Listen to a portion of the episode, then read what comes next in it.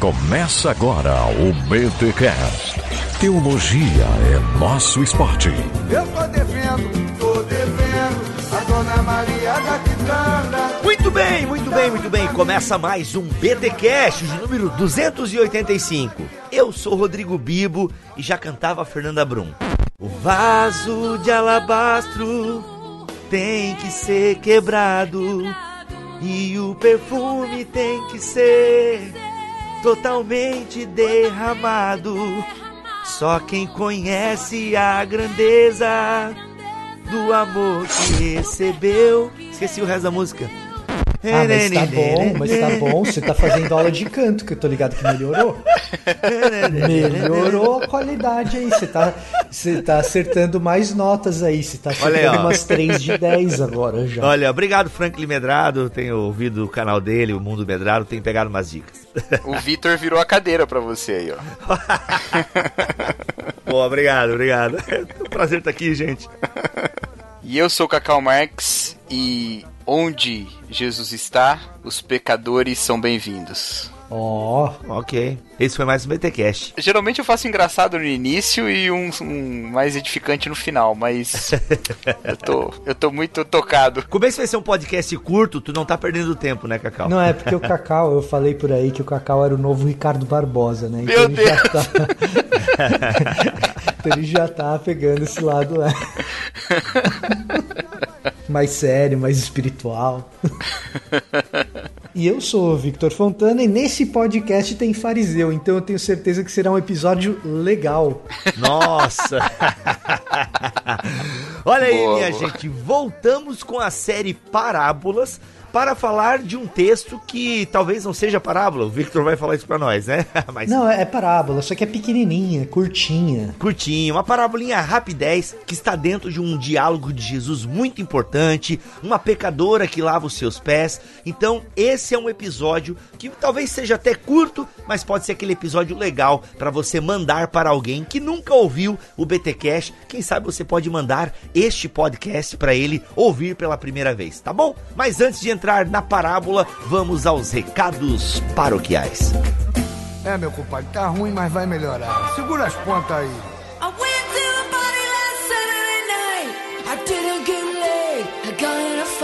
Uh-huh. E nos recados paroquiais dessa semana, gente, quero lembrá-los que você pode ajudar ao Bibotalk a continuar produzindo bom conteúdo na internet. Nós estamos aí há pelo menos quatro anos tendo espaço para os apoiadores culturais, para os mantenedores, e você pode ser um mantenedor do nosso ministério a partir de 10 reais, enfim, você pode doar o valor que você quiser e puder. Graças a irmãos e irmãs que doam generosamente todo mês, a gente consegue manter o Bibotalk no ar, funcionando, gravando bom conteúdo, enfim. Então, se você um dia pensou, ah, um dia eu me torno mantenedor, é, eu acho que, ah, tá bom, já deve ter mantenedor suficiente. Galera, deixa eu dizer pra vocês, entra e sai mantenedor todo mês. Eu tenho, um, né, tem aquele grupo que tá com a gente desde 2015 e tem gente que faz por um ano, volta e depois não volta mais, enfim, tem uma série de motivações que levam as pessoas a ajudar o Bibotalk, né? Eu louvo a Deus por aquele grupo que nos ajuda ali todo mês, pessoas que, que dão ofertas, né? Dão ofertas voluntárias, é, aliás, toda ajuda é voluntária, ninguém está aqui é, recebendo uma pressão, é, você tem que doar, senão você vai para o inferno, né? Não é nada disso, mas ou seja, de vez em quando pessoas dão ofertas únicas ao ministério do Bibotalk e a gente louva a Deus por isso e é só por conta disso que a gente está no ar até hoje produzindo aí bom conteúdo para vocês. Então quero incentivar vocês a se tornarem mantenedores do Bibotalk. Tem planos de 50, planos de 100 reais, é, enfim, acima de 100 reais. Tem pessoas que fazem doações acima de 100 reais. Então assim, quanto você puder e quanto você quiser. A gente sempre deixa muito claro, né? Não tire dinheiro das ofertas da sua igreja, dos dízimos que vocês já oferecem aí nas suas comunidades locais locais. A ideia é, caso você não ajude nenhum projeto missionário, alô, você pode nos ajudar, somos um projeto missionário. E se você já ajuda um projeto missionário, é um ofertante, mas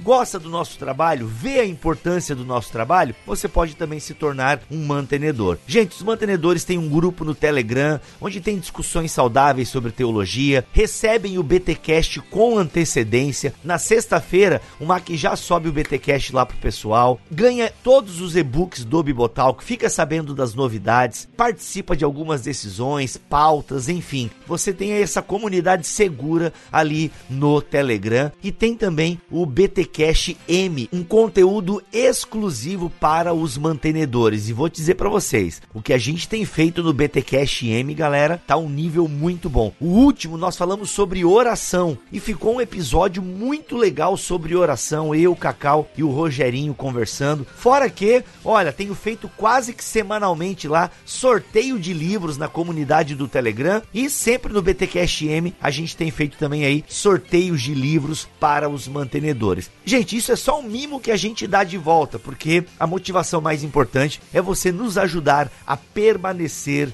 no ar, ok? Outra forma de você ajudar também o Ministério Bibotal que é comprando na Amazon pelo nosso link. Sempre que você compra na Amazon qualquer coisa, você comprou lá uma batedeira, um PlayStation, você comprou um notebook, celular, livros, muitos livros em promoções, você nos ajuda muito, muito mesmo comprando pelo nosso link na Amazon. Como funciona o comprar pelo link do Bibotalk? Você precisa clicar no banner que está no nosso site, ok? Ou você acessa bibotalk.com barra Amazon, bibotalk.com barra Amazon e aí você vai entrar na nossa loja lá na Amazon. Mas é o seguinte, você pode navegar pelo site. Desde que você tenha entrado pelo nosso link, você pode navegar à vontade no site e toda compra que você realizar, a gente será comissionado. Uma coisa importante, você um dia está no seu celular e você recebeu uma promoção por e-mail e aí você chegou lá e montou um carrinho, você montou uma lista de compras. E aí você fala: "Ah, eu montei uma lista de compras lá. Bem, mas eu quero que o Bibotalk seja comissionado. Ah, eu vou entrar pelo link do Bibotalk e vou lá finalizar a compra. Não rola, gente. A gente não ganha comissão. Você precisa ter montado a lista de compras, a lista de desejos, a partir do nosso link, tá? Então, assim, se você fez a lista de desejos em outro momento e não foi pelo nosso link, a gente infelizmente não recebe a comissão, tá bom? Não custa nada mais para você. Se você tem um livro lá que custa R$ 39,90, tá? Você vai comprar o livro, a gente vai ganhar a comissão e você não vai pagar nada mais por isso. Tá bom, minha gente? Muito obrigado a todos vocês que são mantenedores, a vocês que irão se tornar depois desse apelo e a todos vocês que compram na Amazon pelo nosso link graças a vocês, né? Ou seja, a gente agradece a Deus em primeiro lugar que usa esses mantenedores e essas pessoas interessadas em ver o nosso ministério crescer. E por que também estou fazendo esse apelo, gente? Porque nós vamos ter um aumento nas despesas com o nosso servidor. É, se hoje a gente paga 170 reais, esse plano que a gente tem não tá dando mais conta de segurar o tráfego do Bibotalk. Louvado seja Deus por isso. Mais gente acessando, mais gente baixando os nossos podcasts. Mas a gente precisa aumentar a banda aí, amanhã. Eu não entendo essa linguagem, mas eu só sei que eu recebi a notificação que a gente precisa pelo menos duplicar o nosso acesso ali, o nosso servidor. E daqui a pouco, meus amigos, a gente vai ter que ter um servidor dedicado. E por baixo, por baixo, um servidor dedicado é 600 reais mensais. Pois é, minha gente. Eu também não entendo disso, eu não sei, mas eu já ouvi de outros podcasts e que se você tem muita audiência, você precisa ter um servidor dedicado, ou seja, vai ter um servidor só pra gente. Aí, meu amigo, é praticamente acesso ilimitado, pode o mundo inteiro acessar ali, brincadeira, não o mundo inteiro, mas pode ter milhões de acessos que a parada dá conta, tá bom? Então ainda não chegamos nesse nível, infelizmente, mas eu espero chegar em breve em que a gente tenha um servidor dedicado. Mas para isso a gente tem, precisa ter dinheiro para pagar o servidor dedicado e por isso a gente precisa de vocês, tá bom? Deus abençoe a todos, fiquem com este episódio que tá ó. Abraço.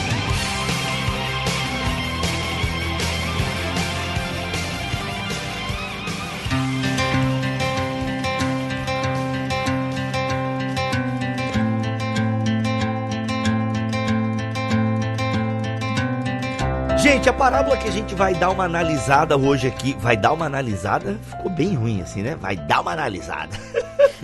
De leve. de leve, né? A parábola que a gente vai olhar um pouco aqui nesta série Parábolas, para você que não sabe o que é a série Parábolas, é onde nós olhamos para as parábolas da Bíblia e tentamos explicá-las. E o texto começa, a gente pode começar a partir do versículo 36 do Evangelho de Lucas, no capítulo 7, a partir do versículo 36. E aí nós temos o que? A pecadora que ungiu os pés de Jesus, e dentro dessa história nós temos então essa parábola que Jesus conta. Gente, a gente lê a partir do 36 ou lê direto a parábola? O que, que vocês recomendam? O, o contexto para essa parábola é mais importante do que a parábola em si, então eu recomendo ler a perícope toda. Legal, legal, muito bom, verdade. E aí a gente vai o quê? Até o 48. É, vai ser uma leitura grande, então abaixa o volume aí. É, o Melhorança não tá aqui, né? Então eu vou ler eu mesmo na Nova Almeida. Vamos lá. Um dos fariseus convidou Jesus para que fosse jantar com ele. Jesus, entrando na casa do fariseu, tomou lugar à mesa.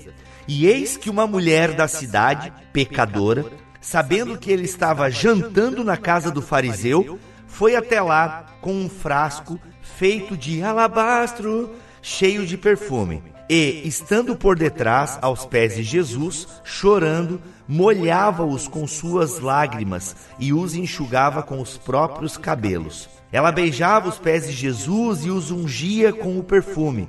Ao ver isto, o fariseu que o havia convidado disse consigo mesmo: Se este fosse profeta, bem saberia quem e que tipo de mulher é esta que está tocando nele, porque é uma pecadora. Jesus se dirigiu ao fariseu e lhe disse: Simão, tenho uma coisa para lhe dizer. E ele respondeu: Diga, mestre. Jesus continuou: Certo credor tinha dois devedores. Um lhe devia 500 denários e o outro devia 50. E, como eles não tinham com que pagar, o credor perdoou a dívida de ambos. Qual deles, portanto, o amará mais? Simão respondeu: Penso que é aquele a quem mais perdoou. Jesus disse: Você julgou bem. E voltando-se para a mulher, Jesus disse a Simão: Você está vendo essa mulher? Quando entrei aqui em sua casa, você não me ofereceu água para lavar os pés. Esta, porém, molhou os meus pés com lágrimas e os enxugou com os seus cabelos. Você não me recebeu com um beijo na face. Ela, porém, desde que entrei, não deixou de me beijar os pés. Você não ungiu a minha cabeça com óleo, mas esta com perfume ungiu os meus pés. Por isso, afirma você que os muitos pecados dela foram perdoados, porque ela muito amou. Mas aquele a quem pouco se perdoa, pouco ama. Então Jesus disse à mulher: Os seus pecados estão perdoados. Os que estavam com ele à mesa começaram a dizer entre si: Quem é este que até perdoa pecados? Mas Jesus disse à mulher: A sua fé salvou você. Vá em paz. Esse não é o tipo de parábola que precisa de grandes explicações, né? O sentido mais primário da parábola é bem aquele mesmo, né? Jesus era um cara que o pessoal reclamava porque andava no meio dos pecadores, dos publicanos, né? Então é o tipo de parábola que traz essa realidade de Jesus aí pra gente e ele tá fazendo aí uma explicação teológica do porquê ele é quem é. Ou seja,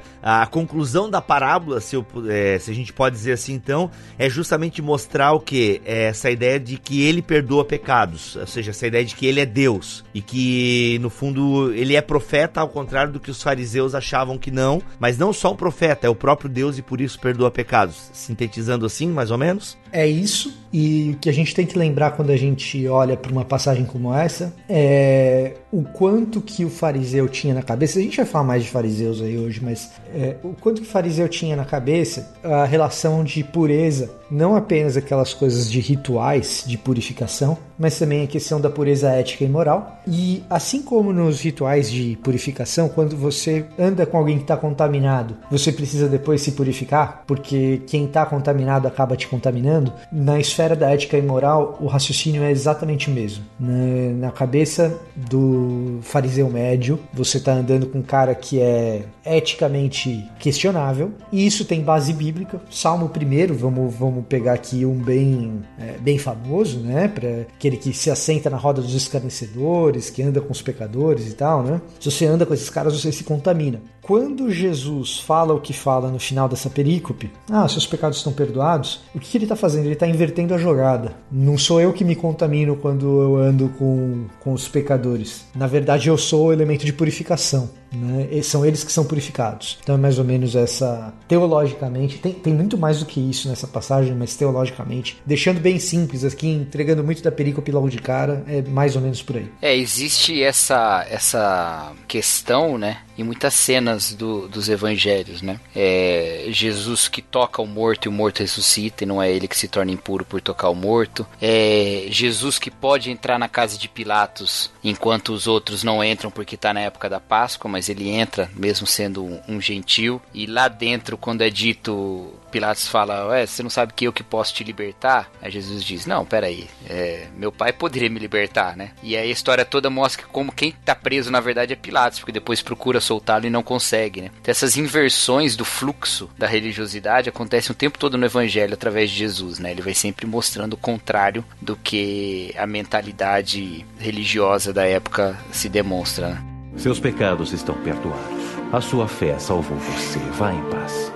Pegando o que vocês falaram aí, que o Victor falou, a, essa parábola né, e essa história que a gente acabou de ler, ela tá dentro desse contexto de respondendo a pergunta quem é este, né? Ou seja, quem é este? Esse é, é aquele que entra, ele não depende da realidade, né? Eu acho que pegando essa, essa fala do Cacau aí, tentando dar uma, uma espiritualizada gospel aqui, ou seja, ele não precisa da realidade. Aleluia. Aleluia, né? Mas no sentido de que realmente ele pode fazer essas coisas que tu acabou de falar, Cacau, porque ele está além delas. Então, assim, ele não tem é, essa. é, Jesus veio mostrar o teor da religião, né? O espírito da lei. Essa ideia assim de que ele traz o espírito da lei. Dá pra gente ir por esse caminho mais ou menos assim?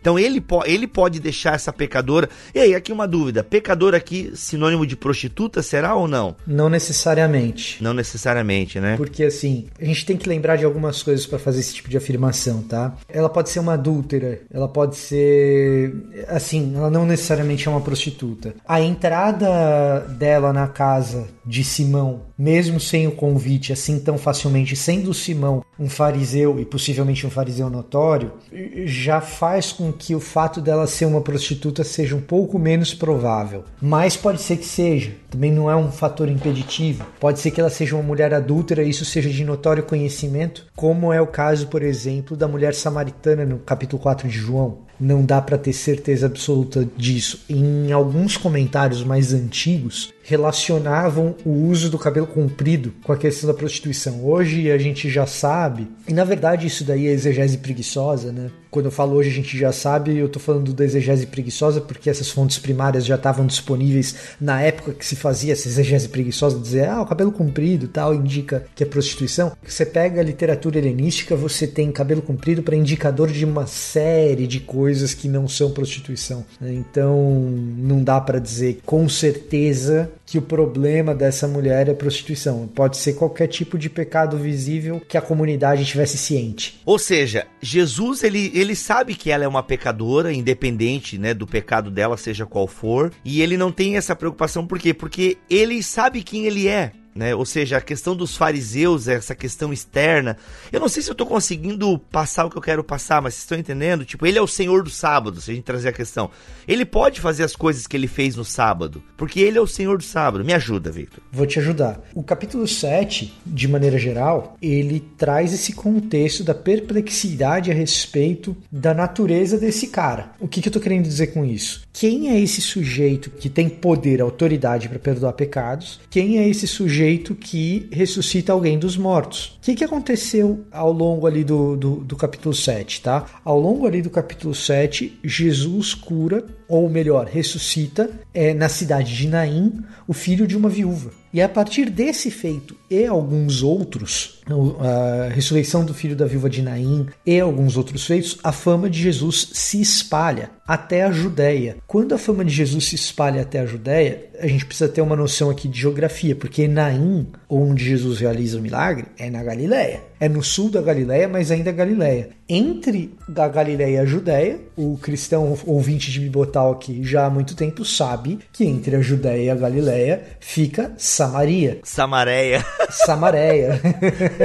Ia ser mais fácil, né, cara? Pois é. Né, Mantém a rima, né? Fica Samaria. Então o que acontece é o seguinte: o autor do Evangelho de Lucas, aqui, Lucas no caso, ele tá nos dando uma dica de que a fama de Jesus chegou no auge nesse ponto. A ponto de chegar a fama de Jesus aos ouvidos de João e João fazer o questionamento quando ele está na cadeia para os discípulos dele. É, escuta aqui, e Jesus? Como que anda o ministério dele? Ele é mesmo quem ele dizia ser? Então, todo o capítulo 7 ele vai dando essa tônica de dizer assim, pô, quem é esse cara? E ele termina com. a- o capítulo 7 termina exatamente com esse questionamento. Quem é esse que tem poder para perdoar pecados? E quem é esse que é, ressuscitou o filho da viúva de Naim? E a grande pergunta é, em relação a ele é assim: será que esse cara é profeta mesmo? E esse é o teste que Simão está fazendo quando chama Jesus para casa dele.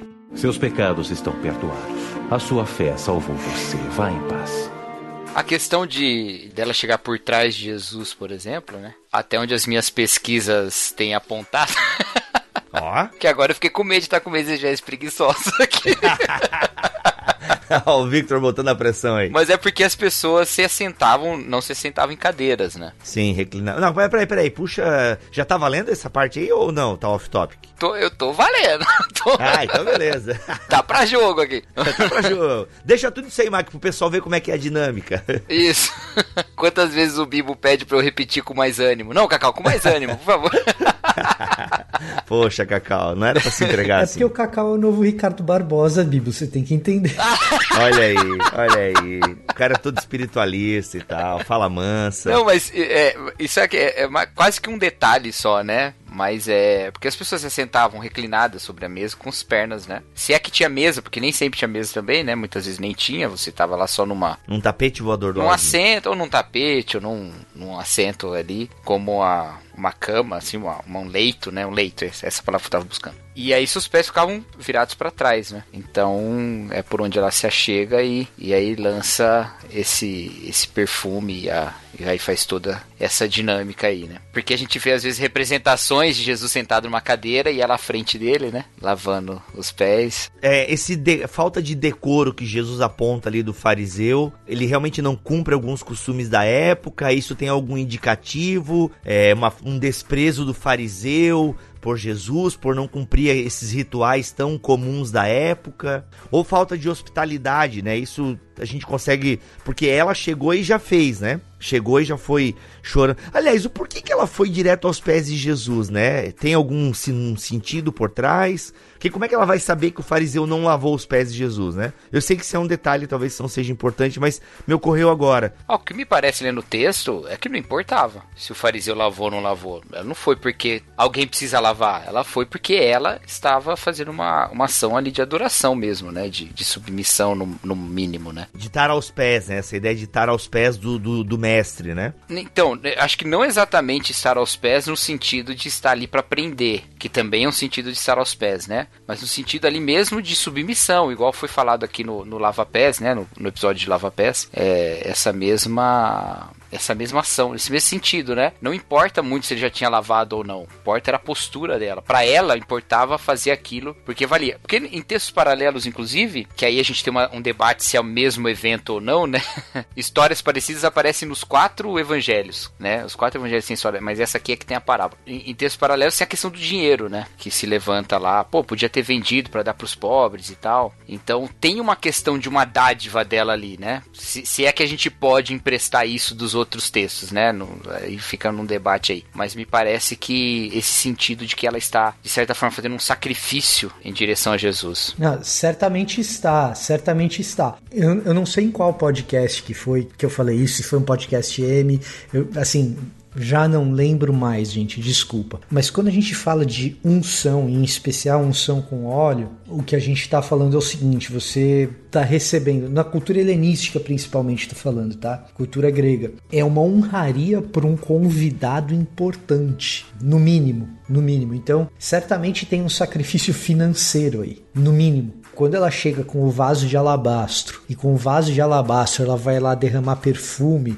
certamente existe no mínimo um sacrifício financeiro. E isso poderia inclusive reforçar a hipótese de que se trata aí de uma prostituta que teria essas condições financeiras, inclusive, de ter um perfume que talvez ela usasse em si mesma e que na verdade ela está dedicando ali para honrar um convidado que foi desonrado pelo seu anfitrião. Por que, que a gente está falando de um convidado que foi desonrado pelo seu anfitrião? Por causa dessa falta de hospitalidade barra decoro que você estava falando, Bibo? Porque, na verdade, o que o texto deixa mais ou menos implícito é que Simão, quando chama Jesus, quando convida Jesus para estar em sua casa, não é um convite de honraria, mas é um convite de teste. O que Simão quer saber é se Jesus é de fato profeta. Veja que Simão trata Jesus com respeito, ele não diz respeito a Jesus. Quando é, Simão fala para si mesmo a respeito, ele chega à conclusão de que ah, não é profeta, isso aí é invenção do povo, porque ele não sabe quem é essa mulher. Ainda assim, Simão chama Jesus de mestre e reconhece em Jesus uma espécie de autoridade dentro dos professores barra repetidores, né? Que eu tava, bom, enfim, é, dos Tanaim, dentro da,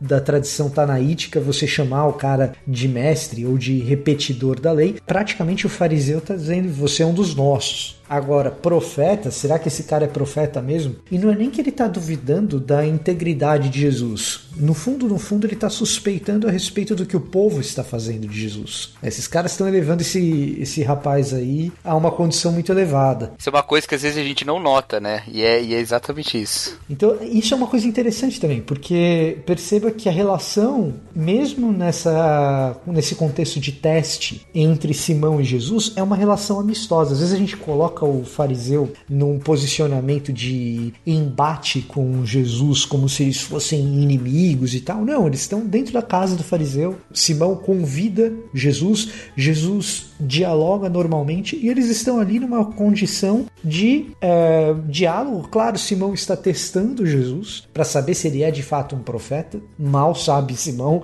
que Jesus está se colocando numa condição muito superior. Sim, é que eu tava tentando falar antes lá. Meu, ele é superior a um profeta. Mas, de qualquer maneira, quando Simão conversa com Jesus, ele até fala assim: não, pode até não ser profeta, mas é um dos nossos. Chama Jesus de professor, chama Jesus de mestre. O contexto ali, o diálogo ali é um diálogo amistoso, embora pareça que Simão não tenha entendido de fato quem Jesus é. Nessa investigação de Simão, ele não chega à conclusão correta e quem acaba é, é, se expondo é Jesus com o perdão dos pecados da, da mulher pecadora, possivelmente prostituta. Seus pecados estão perdoados. A sua fé salvou você. Vá em paz.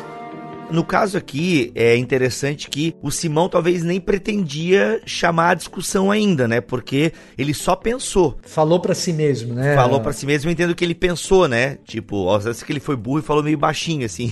Sabe quando a gente É, pensa meio alto? talvez, assim, a gente não tem certeza, né? Se ele falou isso em voz baixa ou se ele pensou. É, mas como Jesus já leu o pensamento em outros momentos da Bíblia, né? Então eu acho que imagina aqui que né, o poder de Xavier aqui atuou e, e Jesus.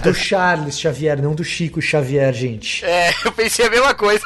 Calma, gente. Isso eu pensei no X-Men, galera. Eu pensei no X-Men, justamente. Deixa eu fazer uma pergunta sobre, sobre essa questão aí. Não seria errado a gente pensar que esses jantares com fariseus, que não é o. Esses, esses jantares não, né? Essas reuniões com os fariseus nas casas de fariseus, que não é a única que acontece, né? Eram os fariseus chamando Jesus para uma espécie de uma ceia Vou usar um, um termo do Pondé aqui, um jantar inteligente. Eles fazeram um- uma, uma conversa ali com, com Jesus e botar questões e interrogá-lo nesse clima amistoso. Ou seja, assim, não é a mesma postura de alguém que aborda Jesus durante uma, uma palestra e faz provocações, mas é assim, não, você é um mestre, então vamos conversar como mestres aqui. É exatamente isso. É, um- é- é uma demonstração de respeito pela figura de Jesus e não o contrário. Isso que a gente tem que entender nesses testes. Se você lê a literatura rabínica, um dia você pega a tradução aí para o português do Talmud para ler, você vai perceber que o diálogo entre mestres é, no judaísmo rabínico, na- no Talmud, na, nas, na, na Mishnah, enfim, quando você pega esse tipo de literatura, especialmente desse período entre o ano 200 antes de Cristo e 200 depois de Cristo, se pegar esse período de 400 anos, mas mesmo depois, durante a Idade Média, você vai perceber que o que existe entre os próprios mestres é um debate constante. E o fato de eu escolher você para debater, então digamos que fosse eu e o Cacau, o fato de eu escolher o Cacau para eu discordar no meu texto né? Eu vou escrever, ou então vai existir uma tradição oral a partir do meu embate com o Cacau. O fato de eu escolher o Cacau para debater e não o fulano, Zezinho, Beltrano, Luizinho, né? O fato de eu escolher o Cacau é sinal de que eu respeito o Cacau e escolhi esse cara para debater, mesmo que eu esteja descendo o sarrafo. Então, é, essas conversas, na verdade, são é, um reconhecimento é, da importância né, e da eloquência de Jesus por parte do fariseu e não o contrário. Embora o texto também deixe claro que esses mesmos fariseus recusaram a pregação de João Batista. Então, ao mesmo tempo que tem a retratação aqui de um judeu que é fariseu e está preocupado em estabelecer um diálogo para encontrar a verdade e respeita Jesus, é, Lucas também está dando a dica que nesse diálogo para encontrar a verdade, eles já rejeitaram a verdade antes. É, até alguns capítulos anteriores, agora não, não consegui localizar geograficamente aqui a coisa, mas já no embate com o homem da mão ressequida e na questão do próprio sábado ali, aqueles fariseus lá daquela região já pensavam o que fariam contra Jesus. Né? O fato de Jesus ter feito coisas no sábado, então não sei se isso corria entre os fariseus também da região, ó, esse mestre aí, esse cara, ele não é ortodoxo, digamos assim, né? Ele faz coisas no sábado, ele tá fazendo coisa que só Deus pode fazer, então, não sei se a fama de Jesus já crescia também nesse sentido, quem sabe Simão, ah, vou ver o que estão falando de Jesus aí, né? Porque tenho ouvido falar dos meus amigos aí que esse cara faz coisas que não são apropriadas, né, para um judeu fazer no dia de sábado e tal, entendeu? Eu não sei se a fama infame de Jesus já tinha chegado até Simão. O que certamente chegou até Simão foram as maravilhas que Jesus fez antes em Cafarnaum, em Naim. A gente não tem certeza absoluta da, da parte infame de Jesus. A questão é, no Evangelho de Lucas é que existe um crescendo, um ar conspiratório que vai evoluindo e o perigo nos sinóticos não está na Galileia, está na Judéia. É, é, é na Judéia basicamente que a coisa pega fogo contra Jesus. Então, então você vai ver, por exemplo, só, só para você ter uma ideia, logo mais no, no Evangelho de Jesus, Herodes vai começar a ficar perplexo, Herodes vai começar a se incomodar com Jesus. Herodes nos sinóticos é muito é uma figura muito mais assustadora do que a figura dos fariseus em si mesmos, tá? Mas o que, que a gente tira daí, né? Quando a gente fala de Herodes, Herodes é uma figura que os próprios fariseus não gostam muito. Quando Jesus é levado para a crucificação, ele é levado para a crucificação pelo pessoal ali da Judéia, ligado ao templo. Então, um cara que é fariseu lá na Galileia, como é o caso de Simão, é, tem pouco a ver com essa conspiração, você tá entendendo? É disso que eu tô, que eu tô querendo dizer. Tem muito a ver com a figura do Sinédrio, tô falando da crucificação e a conspiração contra Jesus e tal. Tem muito a ver com a figura do Sinédrio, tem muito a ver com a figura do templo, e o templo é uma arquitetura do próprio Herodes, certo? Então, quando você pega um fariseu como Simão, é, nesse estágio a questão conspiratória eu acho que é menos menos presente e ali existe um diálogo mais amistoso.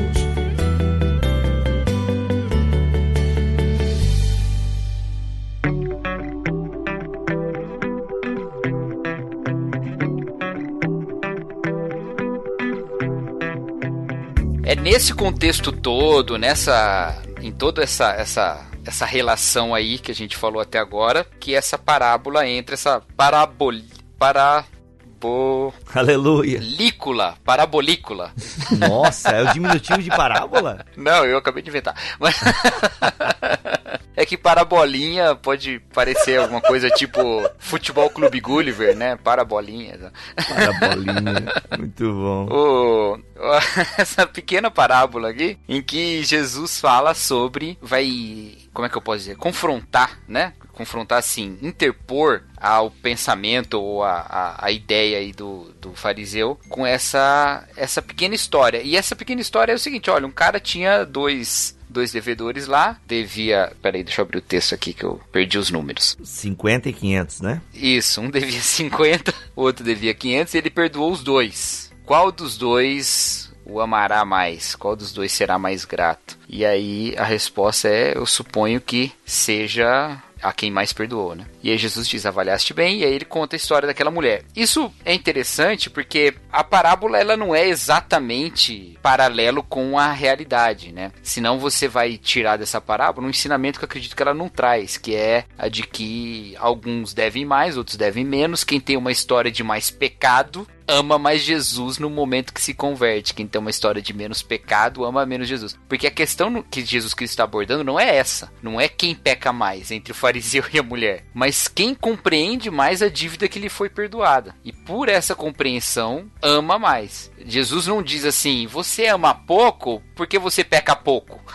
não é isso que Jesus está falando pro fariseu, né? Ele está dizendo, olha, se você percebesse o tamanho do, do, perdão, você amaria mais. Se você percebesse o tamanho do seu pecado, você teria uma, um vínculo maior de amor e você não percebe isso. Mas essa tua frase agora não contradiz o que tu acabou de falar? Se você perder, percebesse o tamanho do seu pecado? Porque eu vou te dizer, Cacau, a primeira sensação que a gente tem ao ler essa história, ao ler essa perícope é o cara que foi um drogado, maconheiro, roqueiro sem vergonha, que organizou uma roconha, fez todo mundo dançar, o cara que foi traficante, que decapitou pessoas e se converteu no presídio, ele vai ter uma sensação e uma compreensão maior do amor de Deus do que aquele que foi criado na igreja. O cara, o máximo de delito dele foi roubar um chocolate na Americanas. Isso tem faz sentido para vocês isso roubar chocolate na Americanas não? Faz, faz. Mas eu, então, não me parece que o sentido bíblico é esse em qualquer ponto. Inclusive nesse. Esse, esse eu acredito que aqui abre-se essa, essa interpretação pela forma como a parábola está sendo dita, né? Mas a gente tem que entender que o que Jesus está combatendo ali e o propósito que Jesus está combatendo é esse, esse orgulho do fariseu, vamos dizer assim, que ainda que esteja amistoso considerando Jesus um mestre e um mestre digno de,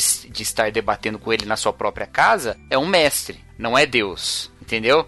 É um mestre, não é melhor que ele, é um igual. E aí Jesus está dizendo, olha, ela reconhece que é pecadora, né? E por ser pecadora eh, e por entender o perdão que vem dessa, desse evangelho que eu prego, ela compreende o tamanho do amor de Deus. Você ouve as minhas palavras como algo a qual você pode concordar, discordar. Você ouve minhas palavras como um, ju, como um juiz ouve. Mas ela não, ela ouve minhas palavras como palavra de Deus. Ela tá aqui diante, tá aqui nos meus pés. Eu acho que eu tô até indo um pouco além do, do sentido ali, mas basicamente é o que, o que Jesus quer dizer quando fala: Olha, eu entrei aqui, você nem beijou minha face, você nem trouxe água para eu lavar os meus pés, não é? Então assim, você está me considerando como alguém que entra aqui em posição de igualdade no mínimo com você, né? Mas ela está reconhecendo o perdão que vem dessas palavras. Se a gente pensa o contrário, o fariseu tá bem. Ah, beleza, então tudo bem. Então pode aí ficar com a pecadora, porque de fato ela é muito mais pecadora que eu e eu posso ficar aqui onde eu tô. Mas eu não acho que as parábolas fossem no sentido de deixar as pessoas confortáveis na sua atitude. Pelo contrário, era botá-las em, em uma posição de, de tomar decisões, né? Como a gente viu lá na, no BTcast Método Parabólico com o Tiago, né? Por isso que eu leio dessa forma essa parábola aí. A parábola fala de duas pessoas que têm dívidas diferentes mas não é porque as pessoas têm dívidas maiores ou menores diante de Deus, a, ainda que elas possam ter, acho que, acho que a gente não, não consegue nem, nem mensurar isso, mas ainda que elas possam ter, nós não temos como medir. Eu não tenho como medir diante de Deus quem é que deve mais em pecado para Deus, sou eu se é você. Porque é, a, a justiça de Deus é outra, em outras bases, né? Então é uma coisa até irrelevante a gente fazer esse tipo de pensamento mas é a, a demonstração de como a gente deve encarar o nosso pecado. Porque os dois devedores devem, entende? Os dois devedores devem. E nada fica evidente aqui se eles sabem o quanto o outro deve. Mas os dois devem ter um sentimento de gratidão em relação a quem perdoou o seu pecado. Os dois devem ter um sentimento de amor em, em relação a quem o perdoou, né? E Jesus coloca quem vai amar mais, o que foi mais perdoado. Mas como você tem noção do quanto você foi perdoado, se você não tem um grau de comparação? Seus pecados estão perdoados. A sua fé salvou você. Vá em paz. Na verdade, Jesus está contando uma história meio absurda aqui, né? Se a gente for olhar com, com os olhos de quem estava assistindo esse debate, talvez eu me permita explicar isso aqui com uma outra parábola. Ô Bibo, você já jogou futebol alguma vez na vida? Que sacanagem, mano. Já, já joguei e vou te falar, era ruim. Era ruim. Era ruim, certo? Mas eu corria bem, eu era escolhido por causa disso, eu incomodava o outro. Mas, tipo, você já, você já jogou, você, você sabe chutar a bola. Mas, assim, qualquer um que veja a minha foto ou a sua foto nas redes sociais não vai, não vai imaginar que a gente seja um craque, certo? É difícil, é. É difícil imaginar que a gente seja um craque. Aí eu vou lá e falo o seguinte, cara. Ô Bibo, você sabia que você e o Cristiano Ronaldo já jogaram futebol? Só que eu sou homem, no caso. Essa frase, essa frase é absurda. Vocês não praticam o mesmo esporte, você e o Cristiano Ronaldo, apesar de vocês terem chutado bola, entendeu? Colocar vocês dois na mesma frase é assim, é um negócio inimaginável, impensável. Colocar o Vitor Fontana e o Cristiano Ronaldo na mesma frase é inimaginável, é impensável. Ou se a gente falar youtubers, né? O, Doug, né? o Douglas Isso, ou o isso. Felipe Neto, né? Isso, exatamente. Vai colocar o Douglas e o Felipe Neto na mesma frase. É, assim, profundidade é mais ou menos parecida, mas. Não, Isso. brincadeira. Douglas o Teologueiros, podcast novo aqui no Bibotalk, youtuber queridinho dos cristãos. Não, melhor youtuber de, de teologia hoje. Youtuber, ele é o melhor. É.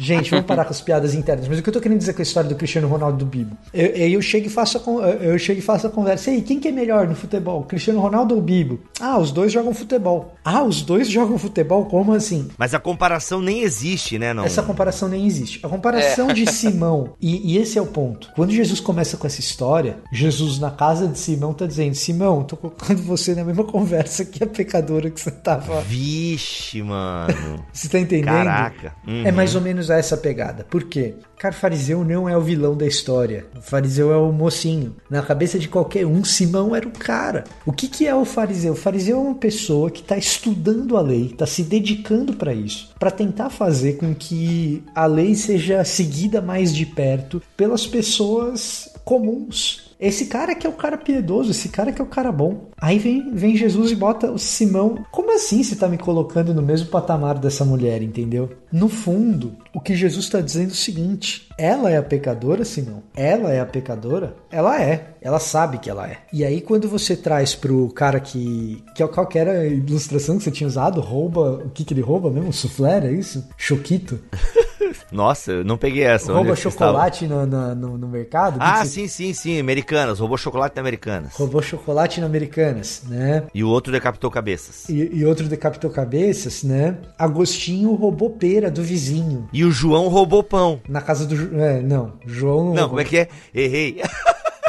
Mas o- o- o- quando eu falo do Agostinho roubou pera na casa do vizinho, é confissões mesmo, isso está escrito lá. O que, que Agostinho está dizendo? Que todos nós estamos mortos nos nossos delitos e pecados. Eu, quando roubei a minha pera, estava morto no meu delito e pecado. E o problema não era nem roubar a pera. O problema é o seguinte: por que, que a pera foi mais gostosa só porque era proibida? O prazer de cometer o pecado. E, embora a gente não possa produzir teologia sistemática com isso, igual o Cacau estava falando, acho que falou muito bem. Ah, então a gente produz uma teologia aqui que sempre quem ama mais a Deus é quem pecou mais antes. Embora a gente não possa fazer essa inferência teológica e produzir uma dogmática a partir disso, do ponto de vista da sabedoria prática, é muito comum que isso aconteça. Então isso deve nos servir como alerta. É muito comum que a pessoa que nasceu num lar evangélico e tal, o cara ache que a salvação dele vem por hereditariedade. Não, meu pai é diácono, a minha mãe é obreira, então eu tô de boa. Eu nunca fiz nada demais. E não, esse cara é tão morto em delito, em peca... em delito e pecado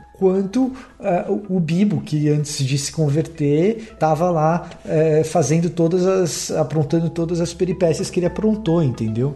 Seus pecados estão perdoados. A sua fé salvou você. Vá em paz.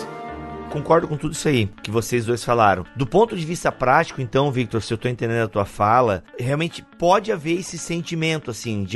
Vamos pegar o exemplo aqui, né? Eu conheci um cara que ele foi traficante e ele fala, cara, eu já decapitei cabeças. Quase que eu falei, cara, tu já foi se entregar à polícia? Não, brincadeira, não falei isso pra ele, mas quem sabe deveria ter falado. Mas falando sério, assim, esse cara que tá na igreja, ele tem uma consciência de perdão de dívida maior do que esse, né, que esse cara que a mãe e o pai são obreiros e que, claro, que um dia ele pode realmente vir a ter um encontro, tipo, um, né, o, Stott fala muito isso. Você pode ter nascido na igreja, mas tem que ter em algum momento da sua vida que você tem uma consciência da fé em Jesus e que você escolhe, né, Stott fala justamente isso, abrir a porta para Jesus. Ou seja, há uma tomada de consciência, né, uma vivência de fé. E às vezes essa pessoa, talvez ela não tenha tanta consciência do que foi perdoado, porque ela olha para a vida dela e claro que ela entende que é uma pecadora. Ela acha que tá de boa. Não, mas ah, vamos até achar, Victor, vamos até pensar que ela se entende como pecadora. Não, eu sou um ser humano e, né, sou um pecador. Ah, mas o meu pecado é pequenininho, Bibo. O meu pecado é pecado normal. Ah, né, dei um amasso com a mina lá. Eu não tal, gosto de tal. homem, não, eu gosto de mulher.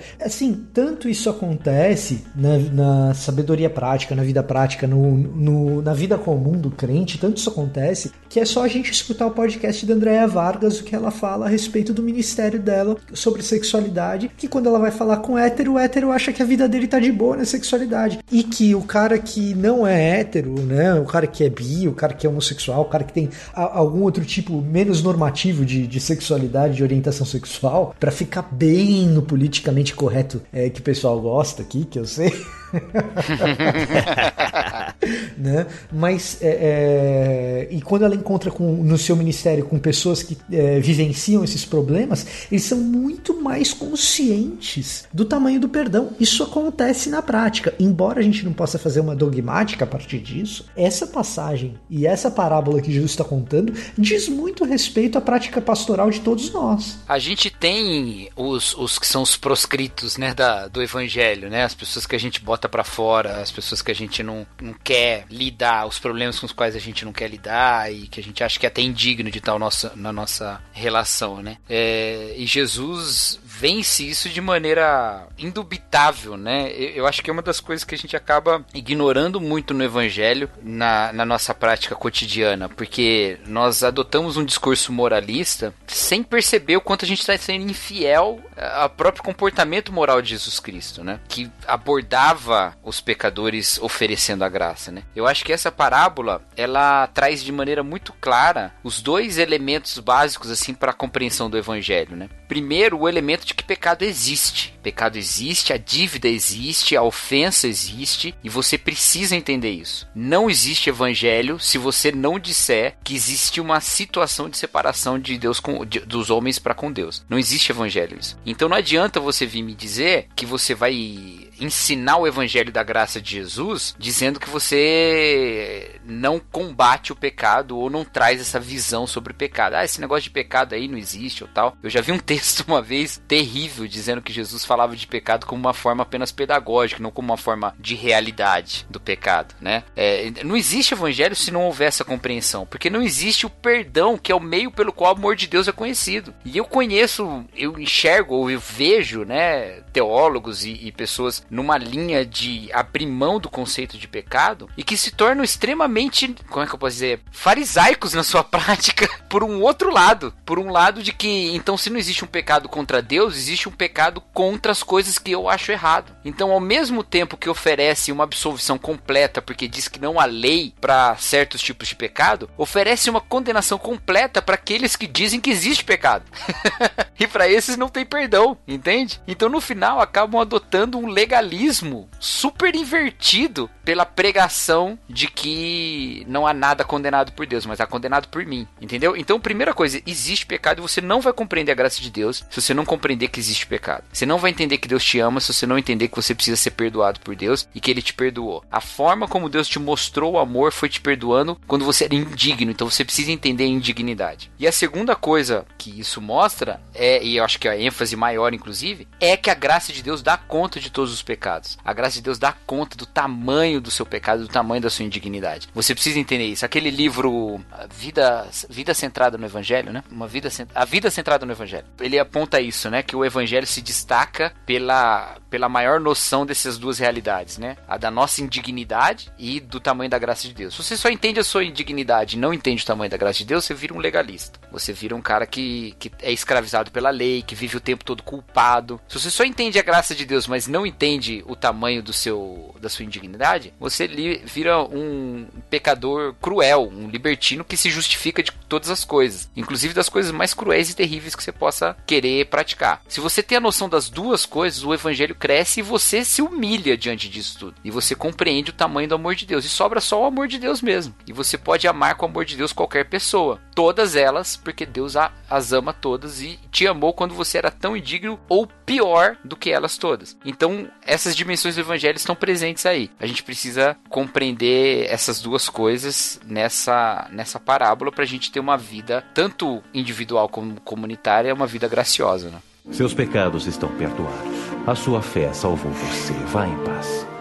E assim, Cacau, complementando um pouquinho do que você está falando, indo um pouco para a parte prática, eu acho que isso é tão importante, tão importante, é, e a minha experiência lidando com o público evangélico brasileiro nos últimos tempos, cara, me diz o seguinte: o maior problema da igreja brasileira ainda é a teologia da prosperidade. Agora, o segundo maior, para mim, é claramente legalismo. E em que âmbito isso? no âmbito que as pessoas estão profundamente preocupadas é, com os podes e não podes o tempo todo e sempre num lance de olhar o pecado do outro e dizer, ó, o meu não é tão grande. Então, assim, é, é muito característico isso da igreja brasileira e por isso uma parábola como essa é tão relevante, a sabedoria prática que ela traz é tão importante para que a gente olhe para a gente mesmo e não se e se pergunte se a gente não está caindo nessa armadilha de olhar para nossa vida e falar, não, o meu pecado não é tão grande assim. Eu não sei a tua experiência, Cacau, como pastor, é claro que você não pode ficar expondo suas ovelhas,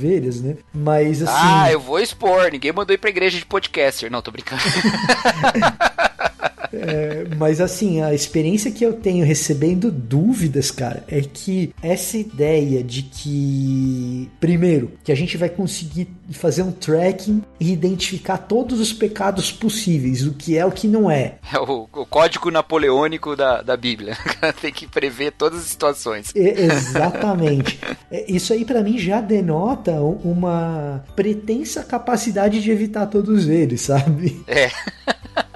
Ah, não, É se, eu souber, se eu souber todos quais são, agora que o youtuber que eu sigo, agora que o pastor famoso que eu já falou todos o que pode e o que não pode, agora eu tenho autorização pra duas coisas: tentar evitar todos eles e julgar quem os comete, entendeu? E eu acho que daí vem a nossa, acho que a aplicação comunitária dessa, dessa parábola, né? Que é o que eu falei lá no início. Essa mulher pecadora, né? Ela, ela claramente não era bem-vinda na casa desse fariseu, né? Independente dela ser uma prostituta ou não, ele não estava numa postura favorável para a presença dela lá no meio. Mas ela entrou, ela entrou e vai na direção de Jesus. Eu acho bonito a gente pensar nisso, que Jesus não não coloca um pré-requisito para os pecadores se aproximarem dele, mas ele não não passa o pano, né? Ele não passa o pano, é o pecador que passa os cabelos no pé dele. Não, ficou ruim essa. Mas ele não, ele não passa pano para pecador, ele vai e esses pecadores se aproximam de Jesus porque sabem que ali eles vão encontrar a verdade, mas a verdade em amor. Vai encontrar a, a, a lei de Deus, mas vão encontrar a graça que os perdoa da transgressão a essa lei. Ele vai encontrar essas coisas. Então ele vai, ele se sente agraciado, né, para se aproximar de Jesus Cristo e se aproxima. E essa casa desse fariseu é a casa de Deus quando Deus está lá dentro, porque junto com Deus entra os pecadores também. Agora, se a sua igreja é uma igreja que pede que os pecadores antes deixem os seus pecados para depois entrarem lá dentro, essa sua igreja não é a casa de Deus. Essa igreja não é a casa de Jesus. Essa sua igreja é uma casa de fariseu, porque é o fariseu que não quer que o pecador esteja lá dentro antes dele deixar de ser pecador. E às vezes, Cacau, o que eu sinto é que assim, não é nem a igreja, sou eu, sabe? Ah, sim, com certeza, é, com certeza. Às vezes não é nem a igreja, sou eu. E Sou eu que tenho problema com perdão, sou eu que tenho problema com a necessidade de ser perdoado. É, uma coisa interessante dessa,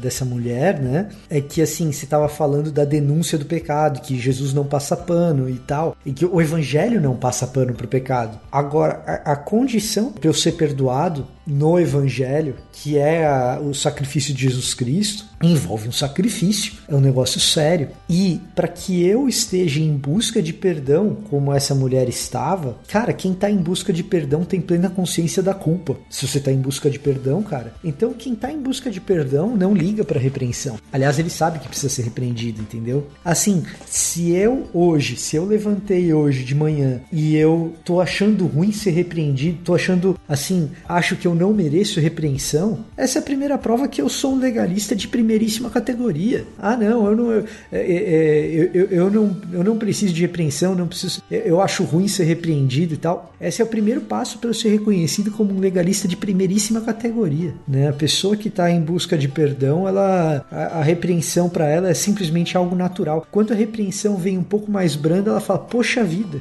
como Deus foi gracioso e misericordioso comigo", entendeu? Seus pecados estão perdoados. A sua fé salvou você. Vá em paz.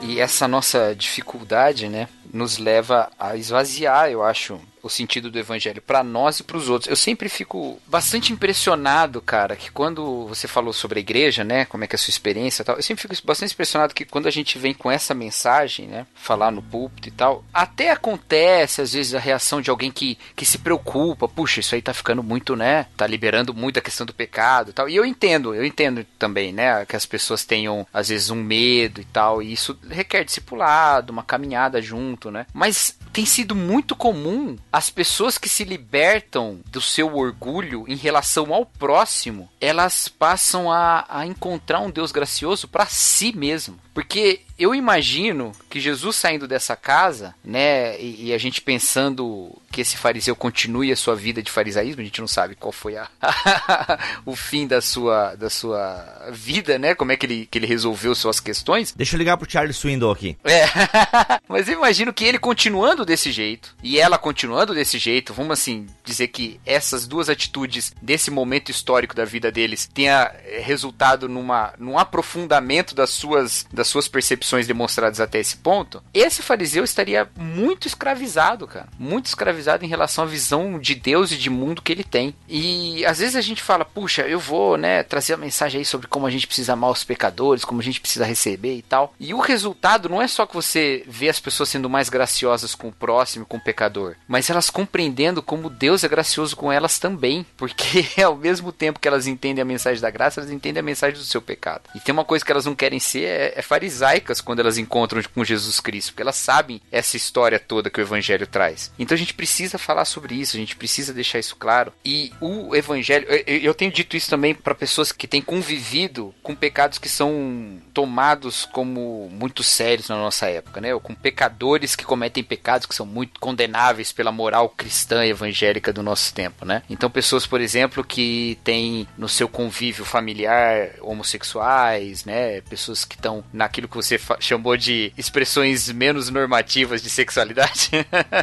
para essas pessoas eu tenho dito isso. O evangelho quando chegou para você, Deus esperou que você deixasse de ser mentiroso para você poder ouvir o evangelho. Deus esperou que você deixasse de ser é, um cara lascivo para que você ouvisse o evangelho. Esperou que você deixasse os seus vícios. Ou todas essas coisas só foram abandonadas ou você começou a lutar contra elas por causa do poder do evangelho. Então como é que você espera que haja uma transformação de comportamento de qualquer pecador para então achar que agora ele está apto para receber o evangelho. Como é que você pensa nisso? Então houve algum pré-requisito para que essa mulher pecadora deixasse alguma coisa para que ela pudesse ouvir o evangelho que a levou aos pés de Jesus? Porque ela ouviu antes, né, para se aproximar de Jesus lá. Houve algum pré-requisito? Não houve. Ela chegou e ela recebeu esse evangelho e encontrou a graça de Deus. E é isso que a transforma. Imagina, Cacau, se, se Jesus exigisse de nós que a gente deixasse de ser egoísta para receber o evangelho, Nossa. cara. Que a gente recebe o evangelho e morre egoísta. E é o que acontece. É, essa parábola de Jesus, ela mexe com o fariseu, coloca o fariseu numa, numa posição desconfortável? Eu creio que sim. Na sua própria casa, inclusive, diante de uma mulher que ele despreza de certa forma? Creio que sim. Mas até isso é graça, cara. Porque Jesus também não esperou que esse fariseu morresse no seu pecado, mas pregou para ele, falou para ele, falou do perdão para ele. Entendeu? Por isso que eu digo que quando a gente fala dessas coisas, aqueles que têm uma visão pesada sobre si mesmo, inclusive, encontram Deus de graça. Isso também é gracioso. E eu acho que todos os pecados, a gente ouvir do amor de Deus, o pecado ressalta esse amor, não que a gente deva pecar para ressaltar, mas a gente já tá na condição de pecado, né? Ressalta esse amor expresso no perdão e nós encontramos uma forma de viver livres desse pecado. E, e é maravilhoso, né, cara? O evangelho é, nossa, Onde abundou o pecado, superabundou a graça. Exatamente. E, e para você ver como esse raciocínio que o Cacau desenvolveu no podcast ele é absolutamente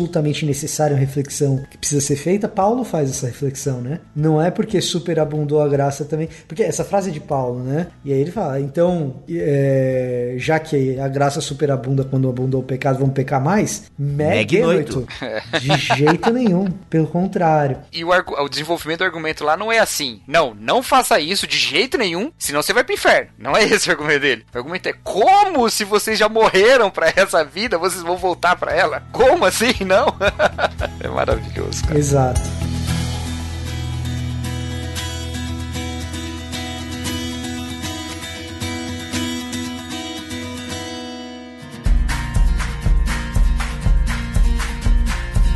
Gente, olha aí, parábola pequena rendeu mais de uma hora de programa.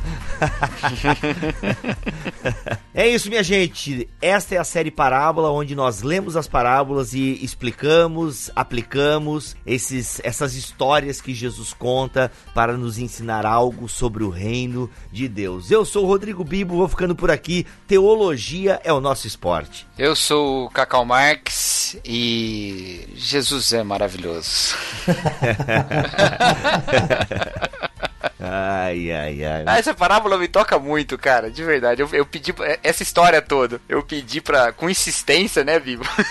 pra gente gravar essa. Ah, igual a viúva lá, cara, nos pés do juiz, mano. Porque geralmente, eu vou falar pros ouvintes aí, geralmente a série Parábolas é assim. O Bibo fala, ó, vamos gravar essa parábola aqui? Aí a gente vai e grava, né? Mas dessa vez eu falei, Bibo, vamos gravar esse texto aqui? Vamos...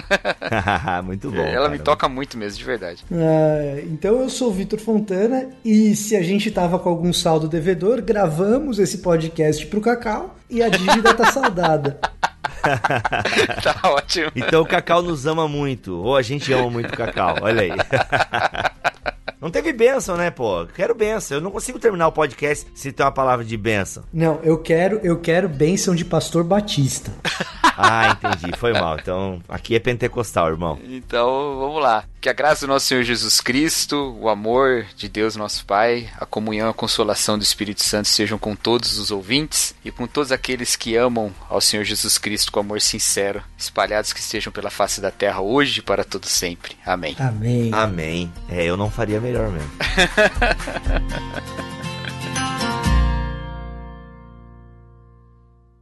Este podcast foi editado por Mac Bibotalk Produções.